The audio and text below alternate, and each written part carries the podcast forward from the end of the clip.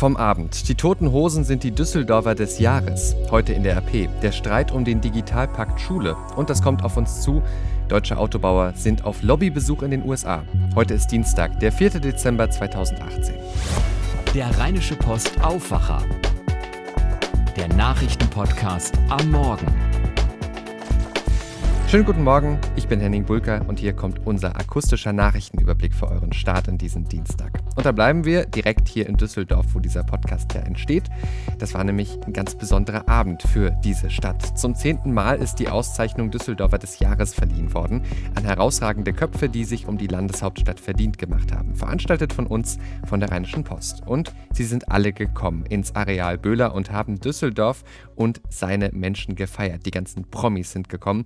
Die absoluten Stargäste des Abends waren die Toten Hosen. Die Band ist für ihr Lebenswerk ausgezeichnet worden. Das heißt aber nicht, dass die Band jetzt aufhören sollte, hat uns Oberbürgermeister Thomas Geisel gesagt. Ich muss halt sagen, beim Lebenswerk, sie werden für das bisherige Lebenswerk geehrt. Ich bin zuversichtlich, sie haben auch noch einiges vor sich und darauf freue ich mich auch. Und ich finde, die Toten Hosen sind die besten Preisträger, die ich mir vorstellen kann. Sie sind eine natürlich die beste Punkband Deutschlands, aber sie sind auch großartige Botschafter Düsseldorfs. Ich darf erinnern, sie waren sofort zur Stelle, als in Chemnitz der braune Mob gewütet hat und haben klar gesagt, wir sind die Mehrheit, wir stehen für ein humanes, für ein weltoffenes Deutschland und auch für ein weltoffenes Chemnitz. Fand ich großartig. Nur mal so zur Erinnerung, weshalb das mit dem Lebenswerk doch gerechtfertigt ist. Insgesamt 27 Alben haben die Toten Hosen schon rausgebracht und mehr als 19 Millionen Tonträger verkauft. Damit sind die Hosen die erfolgreichste deutschsprachige Rockband aller Zeiten. Auch mit Frontsänger Campino haben wir gesprochen und für ihn ist es was ganz Besonderes, mit dem Düsseldorfer des Jahres ausgezeichnet zu werden und das liegt an der Stadt. Also für mich ist das Schönste an der Stadt sind ganz klar die Menschen. Die Art und Weise, wie man mit dem Leben zurechtkommt, wie man das Beste aus der Situation macht, über sich selber lachen können, der Humor. Ich glaube, Düsseldorf ist sehr kontaktfreudig und weltoffen und liberal und das hat uns immer hier sehr gut gefallen und deshalb fühlen wir uns hier auch zu Hause. Die anderen Preisträger, die waren genauso hochkarätig. Die Mannschaft von Fortuna Düsseldorf ist ausgezeichnet worden in der Kategorie Sport für ihren Wiederaufstieg in die erste Fußball-Bundesliga. Im Bereich Wirtschaft ging der Düsseldorfer des Jahres an Grohe-Chef Michael Rauterkuss. Für Innovation und Nachhaltigkeit sind Michael und Holger Tehesen ausgezeichnet worden für ihre smarten Logistiklösungen für Innenstädte. Der Oscar-nominierte Komponist und Pianist Hauschka ist im Bereich Kultur ausgezeichnet worden und Jenny Jenny Jürgens für ihr Ehrenamt. Sie engagiert sich nämlich seit mittlerweile zehn Jahren für Düsseldorfer Senioren. Ein runder Abend war das gestern also beim Düsseldorfer des Jahres. Alle Bilder von den Stargästen am roten Teppich, zum Beispiel Rainer Kalmund und Dieter Nuhr, findet ihr auf RP Online. Damit zu dem Thema, was gestern besonders viele unserer Leser sehr bewegt hat. Und das ist ja auch ein ziemlich schockierender Fall. Eine vermisste 17-Jährige aus Rheinland-Pfalz ist in NRW gefunden worden, in St. Augustin tot in einer Unterkunft für Obdachlose und Geflüchtete. Tatverdächtig, sie umgebracht zu haben, ist ein 19 Jahre alter Mann. Er hat gestern auch gestanden, gegen ihn ist Haftbefehl beantragt worden. Die Ermittler hatten die Leiche der Jugendlichen am Sonntagabend im Zimmer des Verdächtigen gefunden. Tabea Herrmann von Radio Bonn-Rhein-Sieg berichtet über diesen Fall. Das war ja schon eine bizarre Situation, als die Polizei vor der Tür stand. Äh, da sagte der 19-Jährige, dass das tote Mädchen in seiner Wohnung liege. Und daraufhin hat die Polizei Polizei den Mann festgenommen. Tabea, ähm, jetzt hat der 19-Jährige gestanden, ne? Ja, genau. Der Mann hat der Polizei jetzt gesagt, dass er Gewalt gegen die 17-Jährige ausgeübt hat. Die Staatsanwaltschaft geht von einem vorsätzlichen Tötungsdelikt aus und der Haftrichter hat Haftbefehl wegen Totschlags erlassen. Der Verdächtige, der sowohl die deutsche als auch die kenianische Staatsbürgerschaft hat, hat erzählt, er und die 17-Jährige seien am Freitagabend zusammen in einer Kneipe gewesen. Danach habe sie ihn in die städtische Unterkunft für Asylsuchende und Obdachlose begleitet. Dort kam es dann zum Streit und der Mann wurde gewalttätig. Genaue Angaben zum Tathergang wollte die Staatsanwaltschaft aber noch nicht machen. Die Eltern hatten ihre Tochter ja am Freitag vermisst gemeldet. Sie wollte angeblich eine Freundin besuchen, war da aber nie aufgetaucht. Die Jugendliche kommt aus der Kleinstadt Unkel in Rheinland-Pfalz. Wie reagiert man dort auf die Tat? Der Bürgermeister von Unkel wollte uns zwar kein Interview geben, sprach aber von einer tiefen Betroffenheit, die in dem kleinen Ort herrsche. Betroffen ist man in Unkel und erschüttert. Traurig, wünschen der Familie einfach nur viel Kraft jetzt. Ne? Ein 17 Jahre altes Mädchen, hallo? Hat noch ein ganzes Leben vor sich gehabt, ne? Es ist ja das Schlimmste, was es gibt für Eltern, wenn das Kind vor ihnen stirbt. Ne? Und gut, durch Krankheit ist es schon schlimm genug, aber durch sowas ist es noch extremer. Ne? Vor allem, weil das immer so weit weg erscheint und dass das jetzt hier so nah ist, das ist schon echt heftig. Der Tod der 17-Jährigen wird die Menschen in Unkel hier auf jeden Fall noch eine ganze Weile beschäftigen. Der Bericht von Tabea Herrmann von Radio Bonn-Rhein-Sieg. Dankeschön. Und noch mehr Hintergründe zu der Tat lest ihr heute bei uns in der RP. Damit zu zwei Meldungen aus der Nacht noch. Die eine zeigt, welche Strapazen und Gefahren Menschen auf der Flucht immer wieder auf sich nehmen. Die Bundespolizei hat in Kaltenkirchen nahe der niederländischen Grenze sechs Menschen aus einem Güterzugcontainer geholt, der von außen verschlossen war. Der Güterzug kam aus der Türkei über den Balkan und Süddeutschland nach Kaltenkirchen. Die Männer haben ausgesagt, dass sie ursprünglich aus Afghanistan kommen. Laut Polizei sind sie den Umständen entsprechend in einem recht guten Gesundheitszustand und nach einer Kontrolle aus dem Krankenhaus wieder entlassen worden. Sie sollen jetzt von der Polizei weiter vernommen werden. Das ist eine wichtige Nachricht für mehr Fairness und Sicherheit auf den Autobahnen. Die EU-Verkehrsminister haben sich mehrheitlich auf eine Verbesserung der Arbeitsbedingungen von Lkw-Fahrern in Europa geeinigt. Für gleiche Arbeit am gleichen Ort soll gleicher Lohn gelten. Das hat Österreichs Verkehrsminister Norbert Hofer in der Nacht mitgeteilt. Außerdem sollen die Fahrer nicht mehr in ihren Führerhäusern übernachten dürfen. Damit sollen offenbar die Fuhrunternehmer verpflichtet werden, Unterkünfte für ihre Fahrer zu bezahlen. Mit dem Beschluss soll auch Lohndumping erschwert werden. Die Änderungen treten aber nicht sofort in Kraft. Jetzt müssen nämlich erstmal die Minister sich noch mit dem EU-Parlament auf einen gemeinsamen Beschluss verständigen. In der RP geht es heute ganz groß um das Thema Digitalisierung und zwar an unseren Schulen. Eigentlich soll ja das Grundgesetz geändert werden, damit der Bund den Ländern Geld zuweisen kann für die digitale Ausstattung der Schulen. Da geht es um ein Milliardenpaket beim Digitalpakt Schule gegen dieses Vorgehen des Bundes.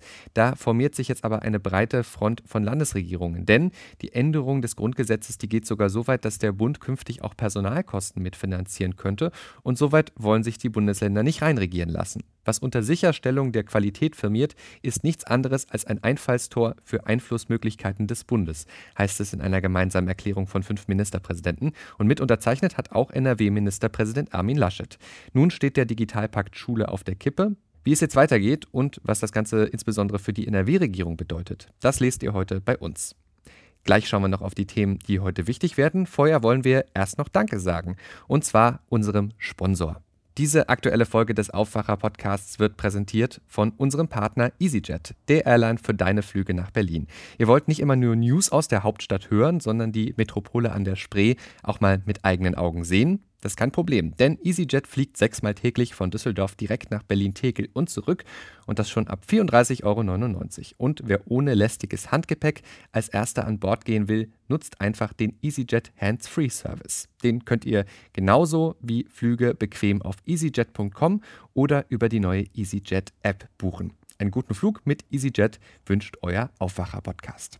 Wir sagen Danke an unseren Sponsor.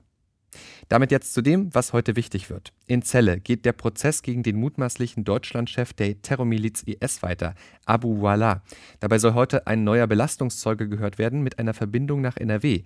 Der Mann ist einer der verurteilten jugendlichen Attentäter auf den Essener Sikh-Tempel im Jahr 2016 mit drei Verletzten. Yusuf T. aus Gelsenkirchen ist mittlerweile 19 und er will nach eigenen Angaben von Abu Wallahs Netzwerk radikalisiert worden sein. In Duisburg beschäftigt die Behörden weiter der Fall von zwei gefundenen Babyleichen. Ein Baby war in Polen in Altkleidern aus Duisburg gefunden worden. In der Wohnung einer tatverdächtigen Frau in Duisburg haben die Ermittler dann ein weiteres totes Kind gefunden.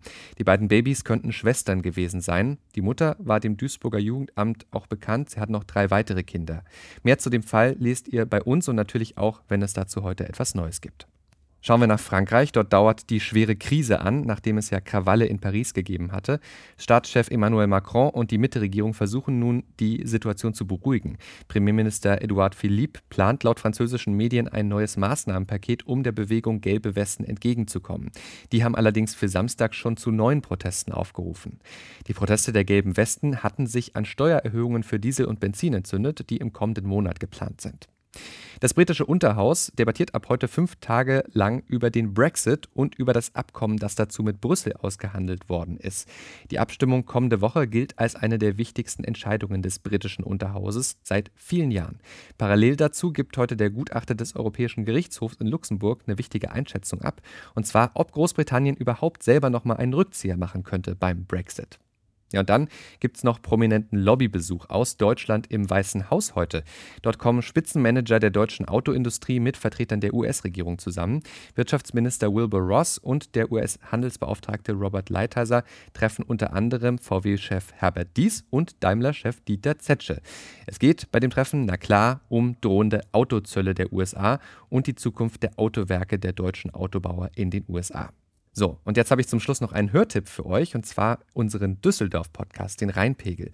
Wochenende für Wochenende feiern Hunderte, manchmal Tausende in der Düsseldorfer Altstadt.